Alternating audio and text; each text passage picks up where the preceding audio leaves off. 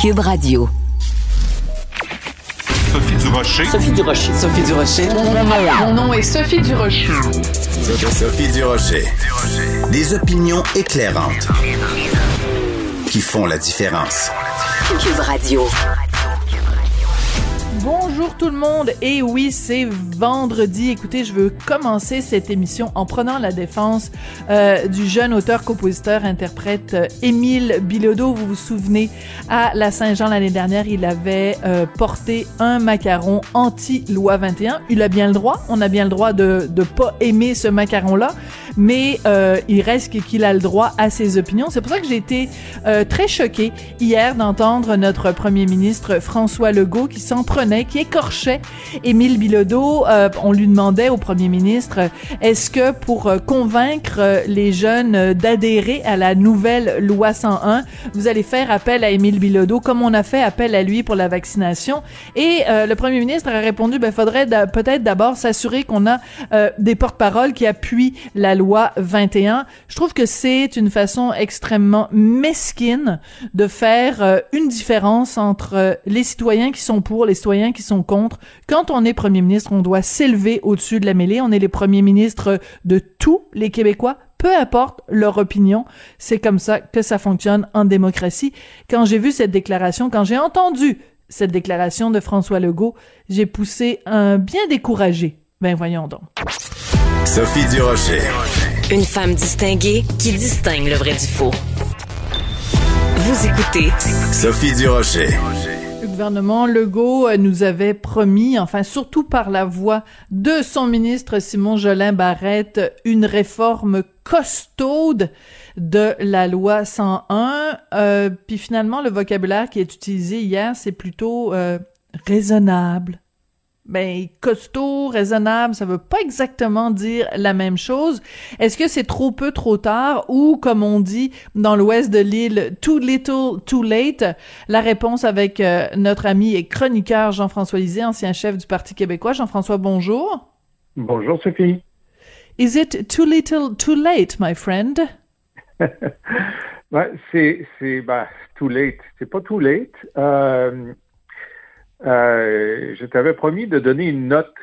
Oui, je t'avais lancé Alors, le défi.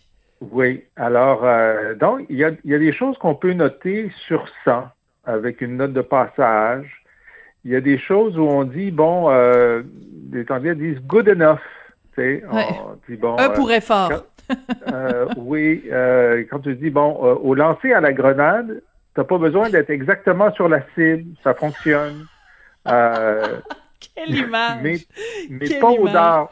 Au Oui. dard, il faut vraiment être dans, dans, dans la bonne case.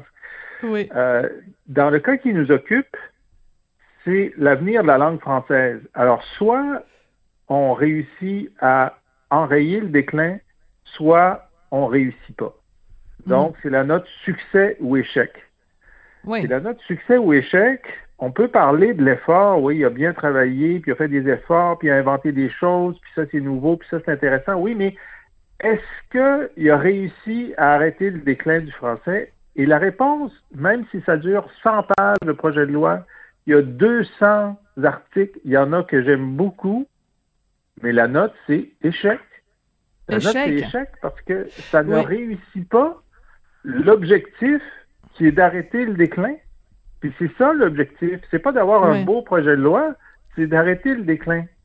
Oui. Alors, C'est un petit peu, excuse-moi, excuse-moi Oui. juste deux secondes, Jean-François, pour pour euh, collaborer à ta à ta métaphore. C'est comme si on disait, ben on a fait beaucoup beaucoup d'efforts pour sauver le patient. Regardez, on lui a on l'a on l'a on lui a pompé son cœur, euh, on lui a euh, administré toutes sortes de médicaments. Oui, mais ton ton ton patient il est mort.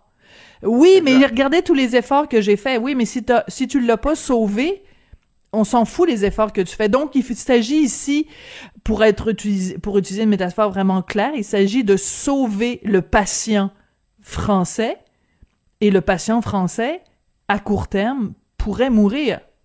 Oui. Ce qui va mourir, pour être clair, c'est euh, le français langue commune à Montréal. Voilà. Donc, euh, moi, je crois pas que les francophones, dans la pire des situations, on, on prend une, une machine à voyager dans le temps, on revient ici dans deux siècles, Euh, les commerces, c'est en anglais. Le conseil municipal, c'est en anglais. Il y a encore du français à l'Assemblée nationale. Il y a encore des postes de radio, télévision francophone. Il, reste un journal ou deux. Euh, les gens parlent français à la maison. Ça, c'est, pas tuable. OK? C'est pas tuable. Mais le français n'est plus la langue du pouvoir, la langue prédominante, la langue commune du commerce et des affaires. C'est ça la situation euh, qui, qui, qui, nous attend.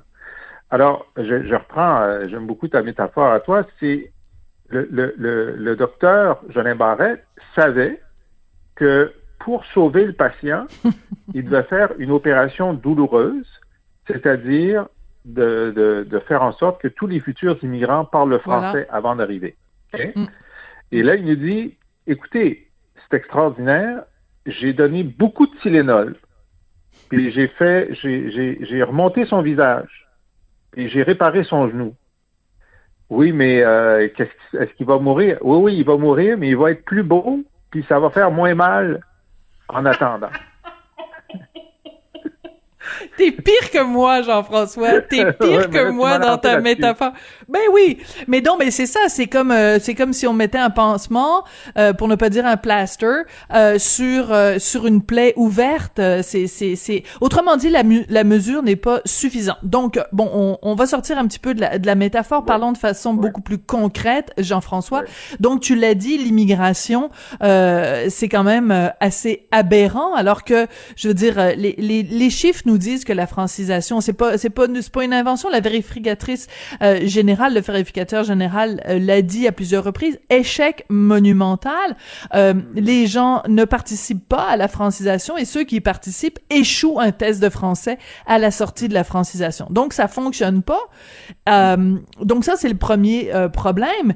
Et pourquoi s'attarder à faire des trucs cosmétiques en fait avec les les villes bilingues, on leur dit, ben même si vous avez pas 50% de votre population qui est, qui est, qui est anglophone, même si c'est juste 12%, vous avez juste à adopter une résolution puis vous vous auto-déclarer bilingue, ça va faire la job.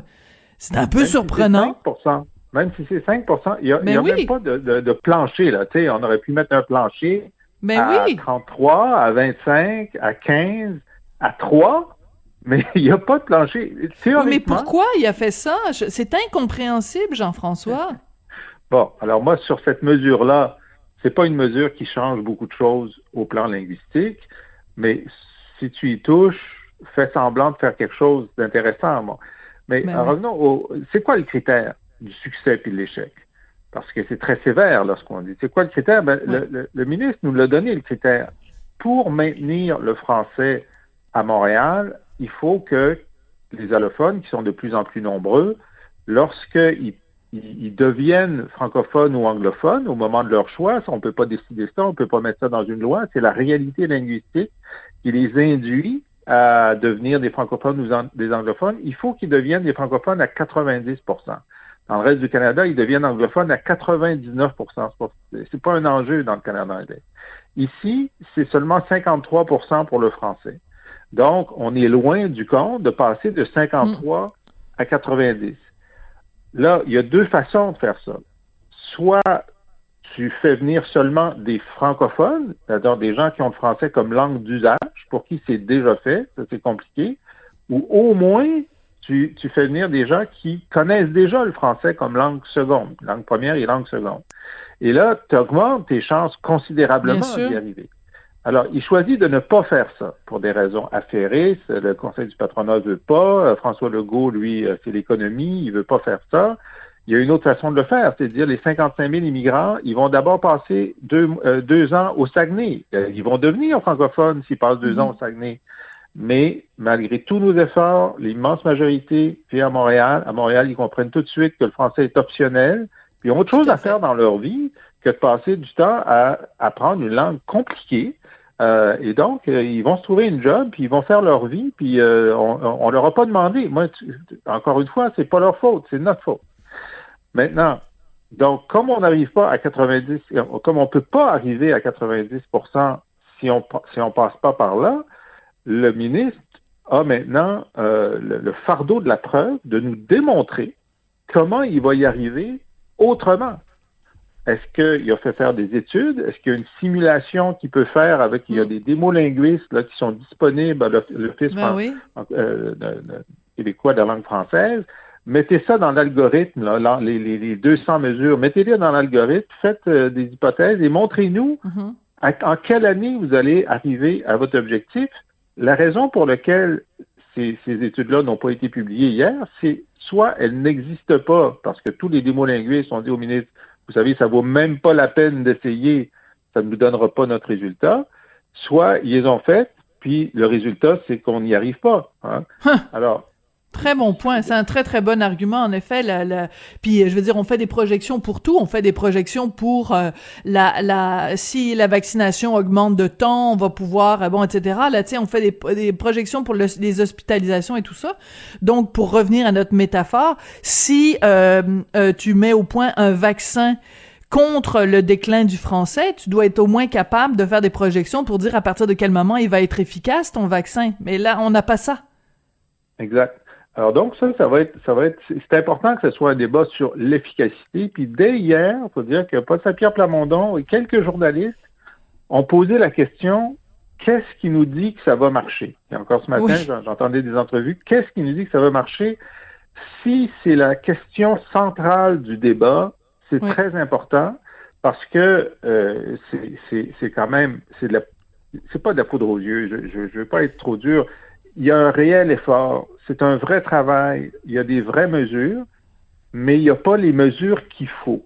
Alors, si le débat se fait sur est-ce que c'est efficace ou non, et que l'opinion publique se rend compte que ben, c'est bien joli, mais c'est pas efficace, peut-être que dans le débat cet automne sur la loi, on va pousser le gouvernement à faire preuve de davantage d'ambition. Hein? Moi, je, Mhm. je- je continue à penser qu'il y a une possibilité si le débat se déroule correctement. On sait aussi que les gens sont habitués euh, à, à ce débat-là, puis d'habitude, euh, quand les libéraux sont d'accord, ça veut dire que ça va pas assez loin. Ben, c'est sûr. euh, bon, les, les, les gens sont, c'est- normal, là, ils lisent pas le projet de loi, ils lisent pas des études, mais ils prennent des repères dans l'opinion publique pour nous dire, euh, moi, je suis pour l'économie. Est-ce que, est-ce que le Conseil du patronat est content? Oui, il est content, ça doit être bon. Moi, je suis pour le français. Est-ce que le mouvement national des Québécois est content? S'il est content, ça doit être bon.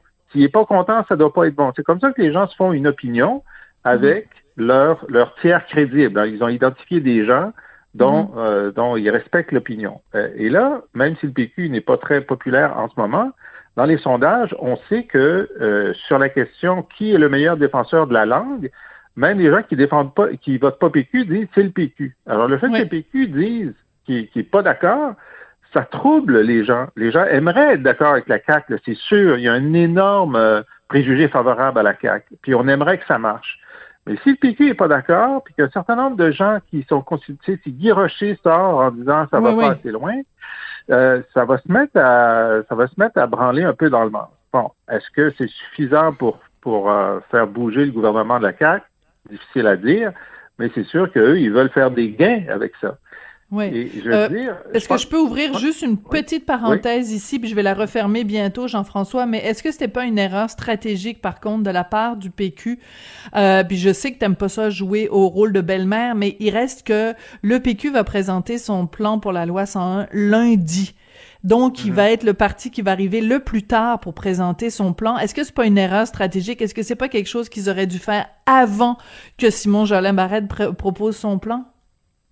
Ouais, C'est-à-dire qu'ils ont, ils ils l'ont fait avant et ils vont le faire après. Alors, avant, ils ont, ils ont fait leur virage sur la loi 101 au cégep. Au Donc, cégep, ils ont marqué ouais. ça de façon très fort avec euh, 90 des, des, des militants qui ont voté pour. Donc, ils ont, et ils avaient déjà dit qu'ils étaient pour l'immigration francophone à 100% Ça, c'était déjà fait.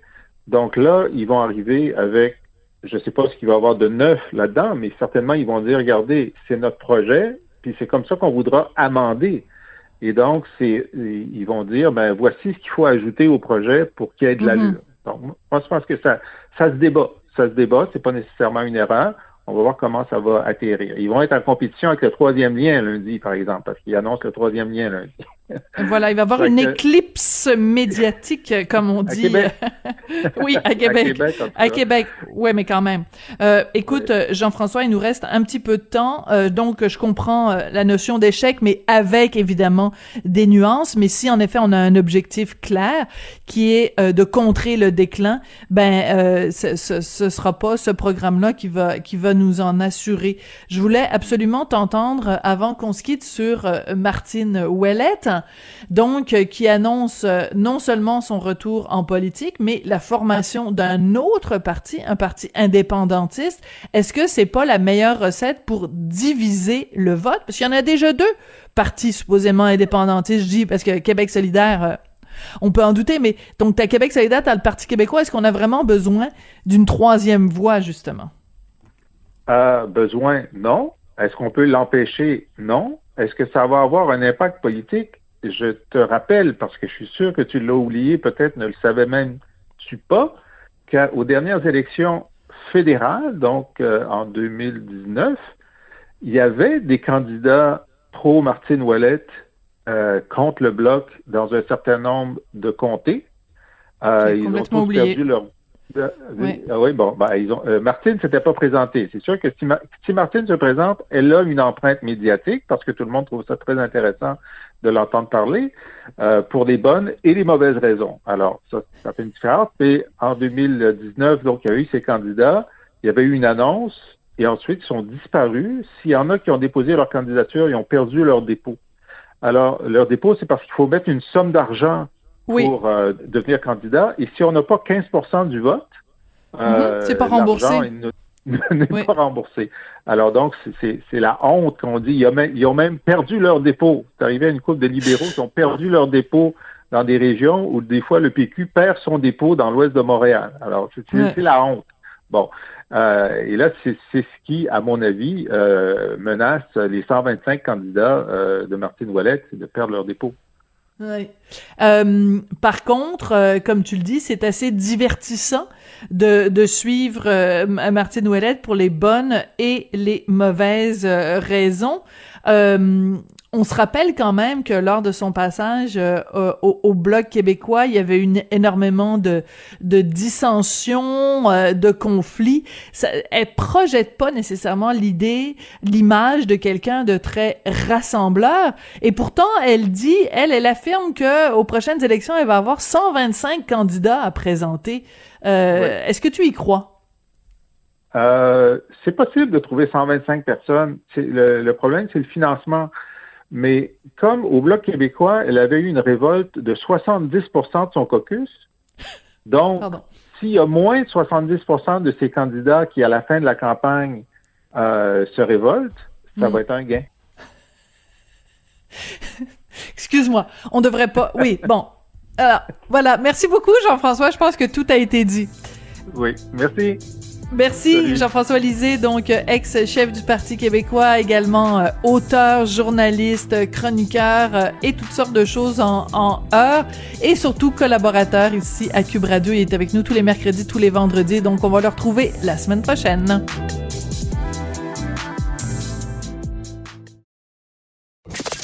Avertissement. Cette émission peut provoquer des débats et des prises de position pas comme les autres. Vous écoutez Sophie Durocher.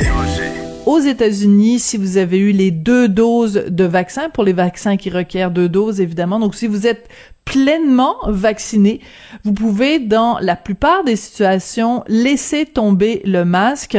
Est-ce que c'est quelque chose qui nous pend au bout du nez euh, au Québec? Est-ce qu'on se dirige vers ça? J'avais envie d'en parler avec Nima Machouf, qui est épidémiologiste. Bonjour, Madame Machouf. Bonjour, Madame Durocher. Comment allez-vous? Je vais très bien, une fois vaccinée. donc, euh, vous, vous êtes maintenant vacciné? Quel vaccin avez-vous eu? Une fois vaccinée, j'ai eu le Pfizer. Ah, le Pfizer. Bon, ben écoutez, bravo, bravo pour vous. Euh, c'est tout à fait rassurant de savoir que euh, chaque jour, euh, des milliers et des milliers de Québécois sont vaccinés. Madame Machouf, comment avez-vous réagi quand vous avez pris connaissance de cette décision, en fait, de cette euh, affirmation du fameux CDC aux États-Unis? Vous pouvez enlever le masque si vous êtes pleinement vacciné. Est-ce que c'est dangereux ou c'est une bonne nouvelle? Euh, c'est une bonne nouvelle. C'est ce à quoi on s'attendait. Et euh, j'espère, ben, je, pense que le gouvernement, euh, les autorités sanitaires en fait du Canada et du Québec vont faire également le même exercice pour éclairer un peu les gens à savoir qu'est-ce qu'ils peuvent faire euh, et dans quel contexte une fois qu'ils sont euh, complètement vaccinés, qu'est-ce qui est sécuritaire et qu'est-ce qui ne l'est pas. L'objectif de la vaccination, c'était ça justement, c'était pour qu'on puisse euh, lever le masque, lever les embargos, les, les, les confinements et tout ça. Alors euh, non, je suis pas du tout étonnée, je suis très contente qu'on soit rendu là. D'accord. Parce que j'aime beaucoup euh, le choix de mots que vous avez fait et euh, c'est ce qu'on apprécie quand on vous parle, Madame Machouf, votre choix de mots toujours judicieux. Vous dites que c'est important pour éclairer les gens. Est-ce que c'est pas en effet, en ce moment, on est un peu, on navigue dans dans le dans l'obscurité, c'est-à-dire que le gouvernement ne nous dit pas clairement si vous êtes vacciné, le peuple est vacciné à tel pourcentage, voici ce qu'on va pouvoir faire. Si euh, les plus de 18 ans sont vaccinés à tel pourcentage voici ce qu'on va pouvoir faire. Est-ce qu'on sait pas un besoin intense qu'on a en ce moment d'être éclairé sur ce qui nous attend? Oui, absolument. Parce qu'on est vraiment rendu là et euh, les gens sont au rendez-vous pour la vaccination. Ce qui va les inciter encore plus à aller se faire vacciner plus rapidement, ça serait de voir tout ce qu'on va pouvoir faire une fois vacciné. Parce que on sera en sécurité, on ne se mettra pas en danger et on ne mettra pas les, gens qui nous entourent non plus en danger. Euh, J'imagine qu'avec le plan de déconfinement qu'ils vont nous annoncer, euh, calqué un peu sur celui de la Saskatchewan, il va y avoir beaucoup de ça aussi. Euh, le gouvernement québécois, je trouve que la santé publique au Québec, je trouve qu'ils sont un peu des, ils prennent un peu de temps avant de, de réagir, oui. mais ils, ils, vont certainement nous présenter leur plan le plus, j'imagine, dans les dans les jours qui vont venir, parce que euh, on est rendu à un nombre quand même assez intéressant au niveau de la population de personnes qui sont vaccinées. Tout le monde ne l'est pas encore. Très peu de personnes sont deux fois vaccinées, mais quand même la couverture vaccinale va bien. Maintenant, il faut qu'ils nous expliquent qu'est-ce que ça nous apporte réellement, cette couverture vaccinale. Comme vous l'avez mentionné, à 70% on peut faire ça, à 80% on peut faire ça. Entre personnes vaccinées, qu'est-ce qu'on peut faire? Euh, et j'ai bien hâte qu'on puisse réouvrir nos maisons. Oui, on a hâte de faire le party, on a hâte, euh, surtout avec le avec le beau temps euh, qui s'en vient. Mais euh, parlons de façon euh, plus précise. Donc, ce que les États-Unis euh, annoncent, le, le, le CDC, c'est de dire bon, si vous êtes, vous avez une pleine dose de vaccin, vous pouvez enlever le masque, faire fi aussi d'une certaine distanciation sociale, sauf dans les endroits, en anglais, c'est l'expression crowded. donc, les, les endroits où il y a une forte densité de, de population. Oui. Par, par, exemple, les transports euh, en commun. Est-ce que ça veut dire, Madame Machouf, que théoriquement, si euh, les gens sont pleinement vaccinés, on pourrait, par exemple, penser cet été pouvoir avoir un, un, un festival d'été à Québec, un festival de jazz à, à Montréal, euh, où on, simplement on s'assurerait que les gens qui se présentent sur les lieux sont doublement vaccinés? Oui, euh, je suis tout à fait d'accord avec vous. Et si c'était de moi, je, dirais que même euh, des festivals d'été, peut-être pas collés, collés, mais toute activité qui est à à l'extérieur représente beaucoup moins de risques de contamination euh, par la COVID. Alors, euh, quitte à ce que, même si les personnes, si les personnes sont vaccinées, oui, même sans masque, mais à mon avis, on peut organiser déjà des activités à l'extérieur, quitte à ce qu'on demande aux gens de porter des masques. Il y a eu des manifestations, les gens portaient des masques. Il n'y a rien, il n'y a pas eu de conséquences par la suite. Il n'y a pas eu d'éclosion mm -hmm. euh, suite à ça. Alors, à mon avis, on peut faire beaucoup plus de choses que ce que ne le permet le gouvernement actuellement. Mais peut-être ils sont trop occupés pour pour nous le dire et nous nous donner l'aval que ok, ces activités sont sécuritaires. Mais vous l'avez mentionné, l'été l'été est arrivé, là aujourd'hui il fait magnifique, les gens veulent se réunir dehors et c'est sécuritaire.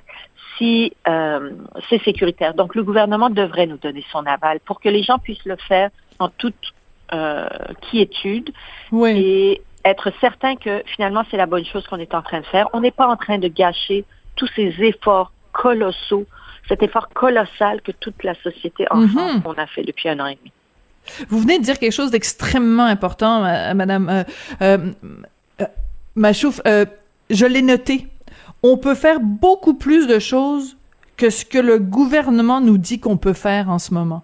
Donc il y a une sorte de décalage entre nous on est là, on est là dans les starting blocks, là on veut on veut on veut courir, on veut faire notre sprint et le gouvernement nous dit non, attendez, attendez, mais c'est dommage parce que vous vous nous dites on pourrait on pourrait le droit le, faire sans sans risque et sans culpabilité en fait. Mm-hmm. Oui, surtout les activités à l'extérieur, certainement, il y a beaucoup de choses qu'on peut faire.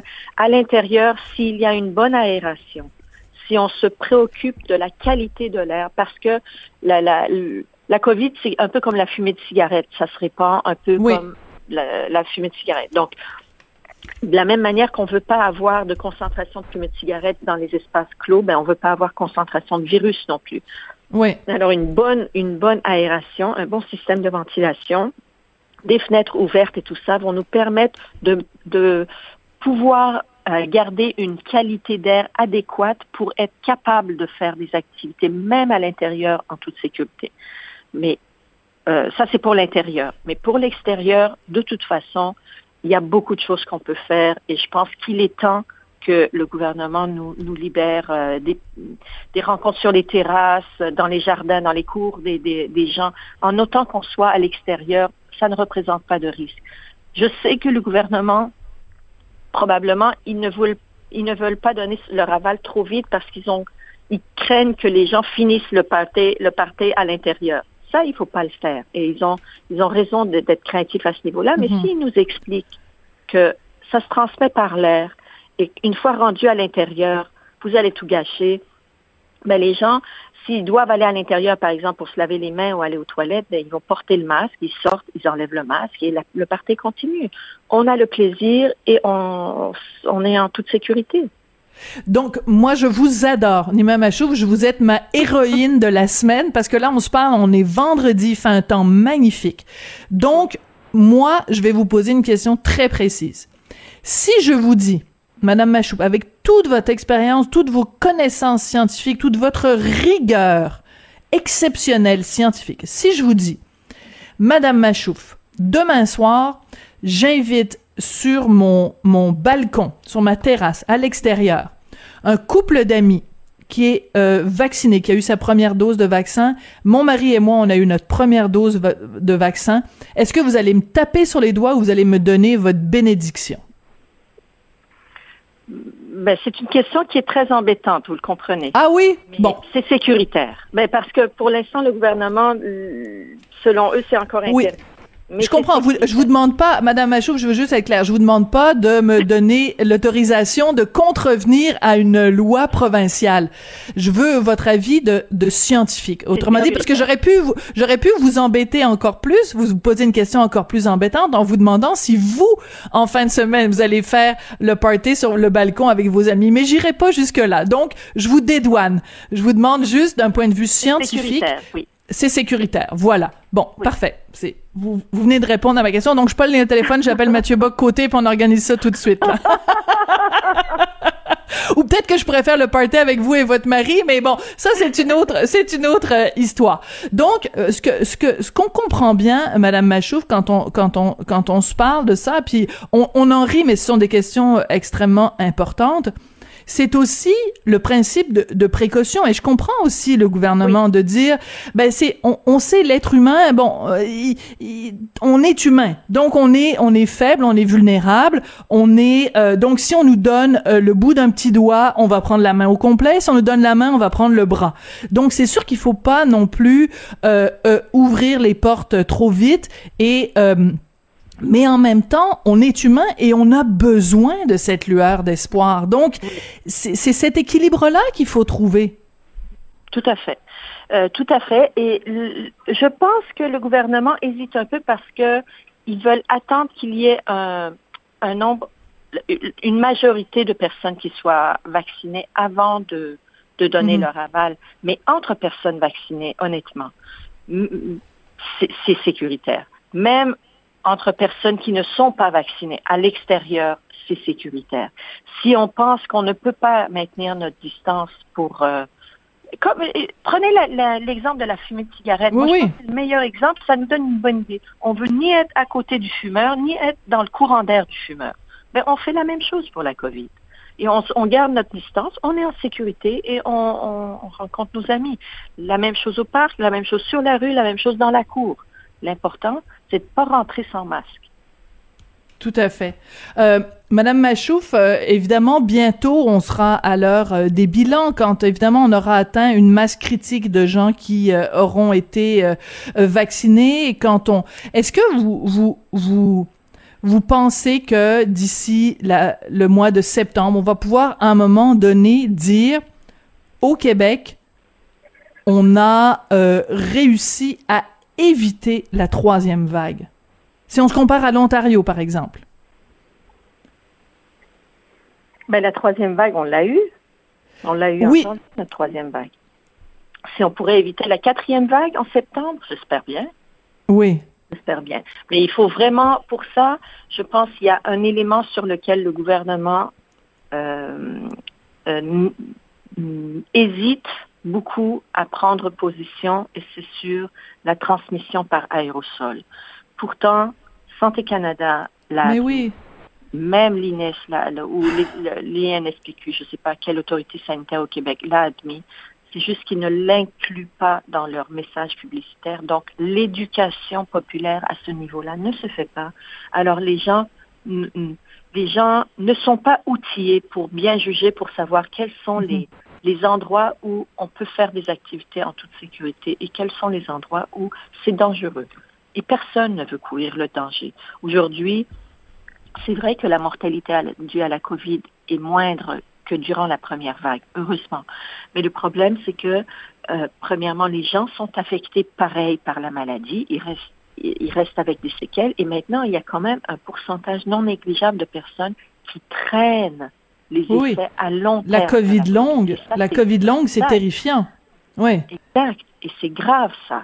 Alors, euh, on on veut pas faire exprès pour s'exposer à, la- à, à ce virus-là. On veut l'éviter, mais on veut continuer à vivre aussi. Donc, c'est Bon. un équilibre qu'il faut qu'on qu'il faut établir. Et en comprenant comment ce virus-là, euh, quel outil il utilise pour nous atteindre, ben, on peut le déjouer plus facilement. Voilà, c'est ça. Quand on connaît son modus operandi, ben là on peut on peut le combattre. Si on est flou sur le modus operandi, ben la, la population euh, est pas folle. Hein. Il faut juste que nous nous expliquer les choses clairement, puis on va se servir de notre tête. Euh, Madame Machouf, euh, je vous l'annonce. Si jamais je fais euh, euh, une fête à l'extérieur, en respectant quand même les mesures, je vais lever un verre de vin à votre santé. Merci beaucoup. Merci à vous. Au revoir. Nima Machouf est épidémiologiste. Voyons, je vais le répéter là parce que là je l'ai dit tout croche. Épidémiologiste, mais c'est un mot qu'on a tellement utilisé en 2020 et 2021 qu'on finit euh, parfois par le prononcer tout croche.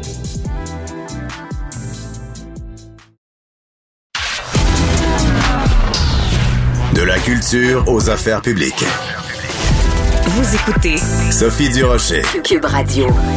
Vous avez peut-être vu passer cette information dans le Journal de Montréal, Journal de Québec, des étudiants de cégep qui payent des spécialistes pour tricher, faire leurs examens en ligne à leur place et leur garantir des bonnes notes. C'est super inquiétant. J'avais envie d'en parler avec Bernard Tremblay, il est président directeur général de la Fédération des cégeps. Monsieur Tremblay, bonjour. Bonjour, Madame Durocher. Moi, je trouve ça inquiétant. Vous, est-ce que ça vous inquiète? Ben, dès qu'il y a question, ouais, dès qu'il a question de tricherie, de plagiat, c'est sûr, c'est toujours inquiétant. Hein, on, a, euh, c'est important qu'il y, ait une- équité dans le système, qu'il y ait une, justice dans notre système d'éducation. Maintenant, euh, bon, mais ce qu'il faut être capable d'évaluer, c'est l'ampleur du phénomène. Oui. Euh, vous le savez, il y a toujours eu quand même de la tricherie. Il faut quand même être, euh, être honnête et se le dire. Euh, l'important, c'est d'avoir les bons mécanismes de contrôle là, pour ne pas que ça prenne de l'ampleur. Mais ma question était, est-ce que, en fait, est-ce que vous l'avez appris euh, quand le journal de Montréal vous a appelé pour réagir à cette information-là, ou vous étiez déjà au courant qu'il y avait des gens qui, sur les réseaux sociaux, offraient leurs services de tricherie? Ouais. Moi, moi, je l'ai appris, mais vous comprendrez que je, je, ne, je ne dis pas que ce n'était pas connu nécessairement de certains dans le réseau collégial. Mais moi, effectivement, c'était une découverte pour moi. D'accord. Alors c'est notre collègue Francis Pilon du, du journal qui a fait euh, ce, cette recension là. Alors écoutez, ça a l'air tellement facile. Hein? Euh, Cote R héros, euh, nous garantissons vos, vos, votre réussite scolaire. Là on dit, euh, on prévient les gens, faut pas trop le faire à la dernière minute, puis on vous garantit d'avoir 80%. Et notre collègue a même parlé à un étudiant qui a réussi et qui dit, ben si si c'était pas de cette tricherie-là, j'aurais jamais pu euh, réussir euh, mes derniers euh, examens. Ça a l'air trop facile pour être vrai. Comment on explique que ce soit si facile d'accès et que ce soit si facile de réussir? Comment ça se fait qu'on peut contourner le système de cette façon-là? Bon, moi, j'ai quand même des petits bémols sur, sur la, j'oserais dire d'abord la qualité de ce service-là. Hein. Et, ça m'amuse de voir qu'on promet, on garantit des notes. Euh, vous allez admettre avec moi que si les notes ne sont pas au rendez-vous, je ne sais pas quel genre de recours euh, la personne qui aura payé. Remboursement. bon, hein, on s'entend là-dessus. Donc, c'est facile de faire des promesses dans ce contexte-là. Deuxième élément, euh, vous savez, c'est sûr qu'on est dans un contexte particulier cette année, on va tous l'admettre. L'année dernière, je vous dirais qu'on a eu des inquiétudes parce que là, on est passé d'un mode en présence à un mode à distance en l'espace de deux semaines. Et c'est sûr que ça a été un, peu une révolution là, que, que, de, que de tout refaire et tout réorganiser une session en plein milieu de la session dans le contexte. Maintenant, cette année, on est dans d'autres choses. Cette année, on a, vous savez, des conseillers en technopédagogie qui ont pu accompagner les enseignants.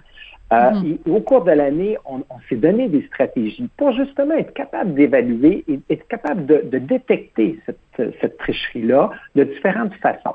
Alors, je pense que déjà, il y a, il y a comment dire, quand vous dites c'est facile, moi, j'aurais une bémol, puis je dirais attention. Et vous savez que la sanction est grave, là. Si un étudiant est pris, oui. les politiques institutionnelles, oui, les sanctions sont très graves. Alors, c'est quoi? C'est quoi les sanctions? Ben, ça peut dépendre des politiques, évidemment, mais, mais ça peut euh, ça peut aller jusqu'à un renvoi là, dans certains cas. Alors, écoutez, c'est quand même euh, c'est quand même quelque chose à, à, ne pas prendre à la légère. Et ultimement, je sais que vous allez me dire, M. Tremblay, vous êtes un peu angélique, mais quand même, j'y crois l'étudiant qui contourne son évaluation, ben, il risque d'avoir évidemment des conséquences qu'il ne perçoit pas à court terme, mais qui vont le rattraper. Parce que souvent, ces cours-là sont des prérequis pour d'autres cours. Alors, si tu n'as mhm. pas assimilé la matière, ben, les cours suivants vont non seulement être plus difficiles, mais risquent d'être insurmontables et tu risques d'avoir un échec. Si c'est des habiletés que tu n'as pas développées et que tu as besoin parce que tu es dans un parcours technique, tu vas arriver sur le marché du travail tu vas avoir des problèmes. Et c'est clair que là, ton employeur, il va te regarder et il risque d'avoir des conséquences là aussi là-dessus. Si c'est dans mm. un parcours préuniversitaire, ça va te suivre tout le long de ton parcours universitaire et tu n'auras donc pas les acquis nécessaires. Donc, il y a, y a malgré tout derrière ça, euh, je pense quand même une, une, comment dire une, logique à se rappeler. L'évaluation, mm-hmm. elle n'est pas seulement là pour dire parfait, j'ai passé mon cours c'est aussi pour dire tu dois assimiler des connaissances, à défaut de quoi tu peux pas poursuivre ton parcours.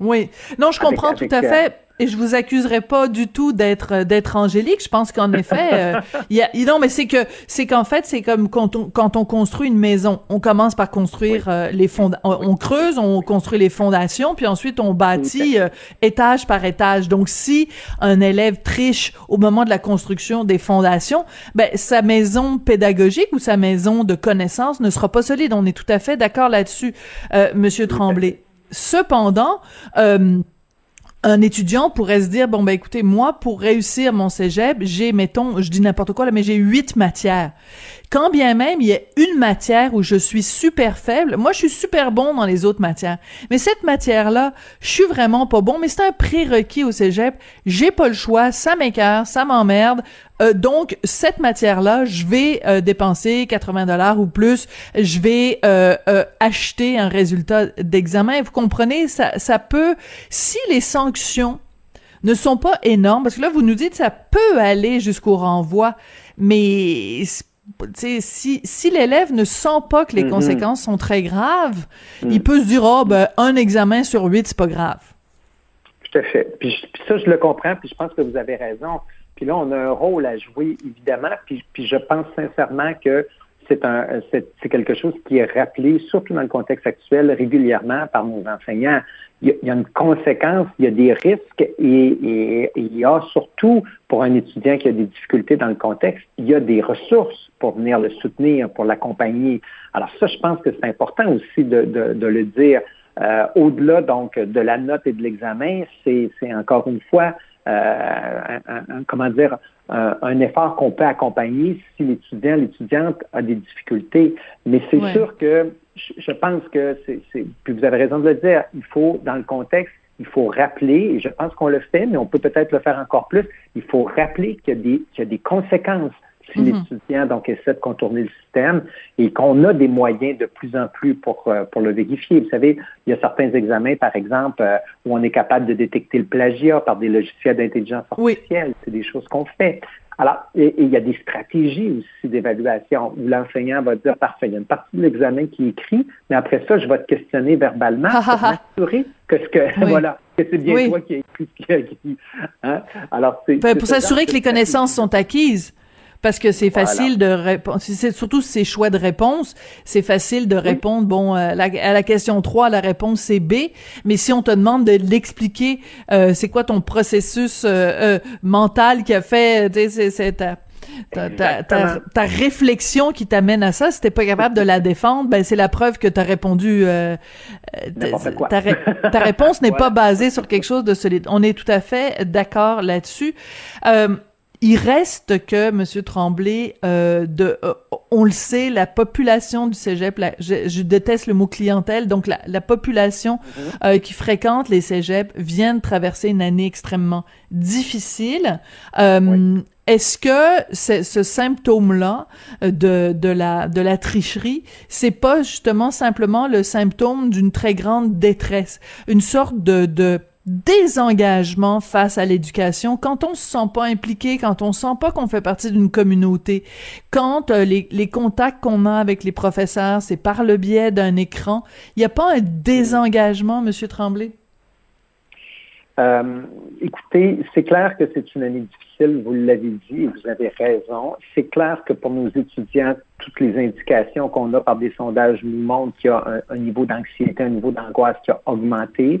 Il faut se dire aussi que notre société est une société de performance. C'est pas pour rien que nos jeunes vivent de l'anxiété euh, dans le cadre de leurs études. Alors, il y a, il y a oui, il y a ce, il y a ce contexte-là qui, je vous dirais, existait en partie avant la pandémie, qui a augmenté dans le contexte de la pandémie. Vous parlez aussi d'un manque de d'une difficulté à rentrer en relation dans le contexte, évidemment, où on le fait par un écran. Vous avez tout à fait raison. Et c'est vrai que moi, j'aime dire, vous savez, ce que les étudiants ont besoin, c'est l'expérience cégep, c'est de pouvoir être, être, au cégep, de vivre cette atmosphère-là. Et là, cette année, euh, ils ne l'ont pas. Alors, de penser que cette tentation-là est un peu plus grande dans ce contexte euh, qu'on vient de nommer, je pense que vous avez raison. C'est pour ça qu'il faut réitérer le fait que ce n'est pas la voie et que si tu as des difficultés ou si tu te sens seul, il y a des ressources. Il y a, euh, il, y a, il y a toutes sortes de moyens qui ont été mis en place dans le réseau collégial. Là, euh, par exemple, hein, il y a des cégeps qui ont appelé un à un chacun des étudiants, chacune des étudiantes pour dire comment vas-tu, qu'est-ce qui se passe dans ta vie, etc. Veux-tu qu'on en parle? Il y a des aides pédagogiques individuelles, il y a des services d'accompagnement, des services de psychologues. À certains égards, en passant, vous savez, on, on met beaucoup en lumière les éléments un petit peu plus négatifs de la pandémie, mm-hmm. mais moi, on me dit qu'il y a de plus en plus de jeunes hommes qui font appel à nos services de psychologie parce que eux, sont plus à l'aise avec ce avec cette, forme de distance-là que l'écran amène et ce côté un petit peu plus confidentiel peut-être encore que lorsqu'ils doivent se déplacer euh, sur le campus pour euh, accéder aux services de psychologue. Alors, il y a, y a aussi, il peut y aussi y avoir des, des je dirais quand même certains avantages euh, au contexte et c'est sûr que, bon, là, on anticipe une rentrée qui sera à peu près normale, on l'espère, avec encore quand même des, contraintes, mais on se dirige vers un retour à la normalité. Et là, il faudra faire le bilan de cette fameuse année et demie qu'on a traversée, voir qu'est-ce que qu'est-ce qui en ressort, quel genre de, de lacunes aussi nos étudiants auront, mm-hmm. auront là, en termes de surtout en termes de contact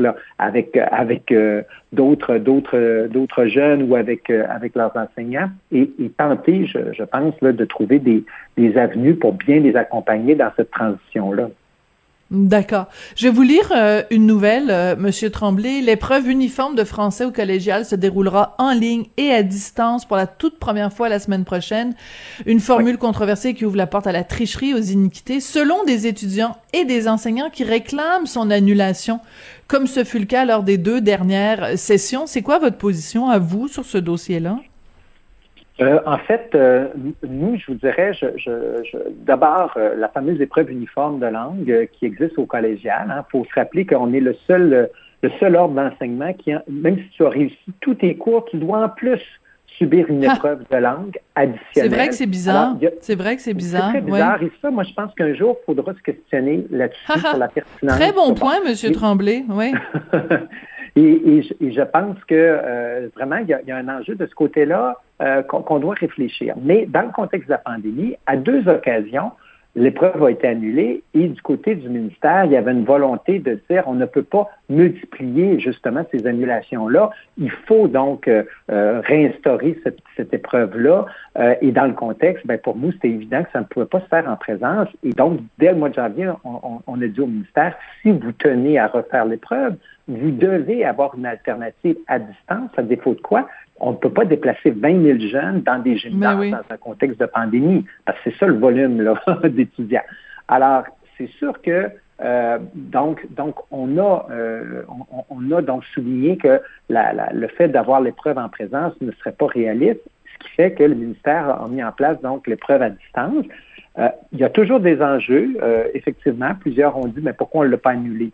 C'est une décision, je vous dirais, ministérielle. Euh, moi, ce que je pense, c'est qu'on a mis en place quand même tous les éléments nécessaires pour que l'épreuve puisse se faire en ligne de façon équitable. Il y aura, entre autres, un, logiciel anti-plagiat qui sera utilisé hmm. par, euh, par le ministère pour justement euh, détecter les situations de plagiat. on, on, me dit qu'il y a différentes stratégies quand même qui, qui sont mises en place. Euh, puis d'autres moyens aussi pour éviter donc la tentation de la tricherie. Euh, donc, écoutez, c'est une épreuve ministérielle. Euh, je, pense que le ministère là, a, fait une préparation vraiment très, très rigoureuse et, qu'on a toutes les conditions pour que l'épreuve se fasse adéquatement, mais je comprends que c'est un élément de stress pour nos étudiants, puis, puis, puis, pour certains professeurs qui sont peut-être moins au fait aussi de la, de la mécanique qui a été mise en place qu'il peut y avoir des appréhensions, mais dans les circonstances, je vous dirais, je pense que c'est ce qui pouvait se faire de mieux. Oui. Euh, la clientèle du cégep, c'est bon, dans les âges 16, 17, 18 ans. En gros, Monsieur Tremblay, euh, la vaccination, ça va se passer comment? Bon, alors nous, on insiste beaucoup auprès du gouvernement pour qu'on on vise euh, de, de, façon plus, plus euh, précise notre, notre population étudiante par des campagnes de publicité. Hein. Euh, vous savez, il n'y a pas si longtemps, on, parlait des 18 ans et plus, puis on parlait des 12-16 ans, puis nous, on disait, ben, écoutez, il ne faut pas oublier les 16-18 ans. Hein. Ben oui, tout à fait. Je, sais que oui, je sais que ce message-là, je pense qu'il a été entendu. Alors, on a aussi proposé qu'on puisse utiliser euh, les campus collégiaux euh, pour euh, assurer une, vaccination complète, là, je dirais au mois d'août, en sachant que bon, pas avant le mois d'août? Ben, pas avant le mois d'août. Ben, en fait, c'est sûr que, comment dire, la, présentement, la campagne de vaccination permet à nos jeunes de se faire vacciner. Nous, ce qu'on aimerait, c'est que avant la rentrée scolaire, ceux qui n'auront pas eu l'occasion, parce que c'est quand même sur une base volontaire, ou ceux qui n'auront pas eu leur deuxième dose, qu'on puisse peut-être profiter des campus collégiaux. Et je vous rappelle que 46 des 48 cégeps offrent le programme soins infirmiers. Donc, on a des infirmières et des infirmiers. Ah, ben quelle bonne idée. Attendez, je veux juste vérifier vos chiffres. 46 des 48 cégeps au Québec offrent soins infirmiers. Oui, on ben, quelle bonne idée, ben oui. La profession euh, infirmière, c'est le réseau collégial et et, vous savez, nos infirmières, j'en profite hmm. pour les saluer puis les remercier parce que notre personnel, nos, euh, en soins infirmiers, nos, étudiants ont prêté main forte tout le, tout au long de la pandémie, ont répondu à l'appel du gouvernement pour aider le réseau de la santé. Mais là, on pourrait utiliser ce mécanisme-là. Jusqu'à maintenant, je vous dirais, la santé publique nous dit, écoutez, la campagne va bon train, on ne croit pas que ce soit nécessaire. Mais ils ont quand même, je pense, entendu notre, notre préoccupation et ils vont voir évidemment dans les prochaines semaines l'évolution de la du, taux de vaccination des jeunes. Et, je vous le dis, c'est une possibilité qu'on met sur la table. Excellente, excellente initiative, excellente idée. Bernard Tremblay, président directeur général de la Fédération des Cégeps. Merci beaucoup d'être venu nous parler aujourd'hui. Et euh, faisons attention aux tricheurs. Le tricheur, c'est bien à TVA avec Guy Jodoin, mais pas au cégep. c'est bon. Merci, Mme Dorothée. Bonne journée à vous tous. Si vous aimez ma ligne, vous pouvez l'utiliser. Juste dire que c'est de moi qui vient. Je vous promets de mentionner la source, oui. Merci beaucoup, Bernard Tremblay.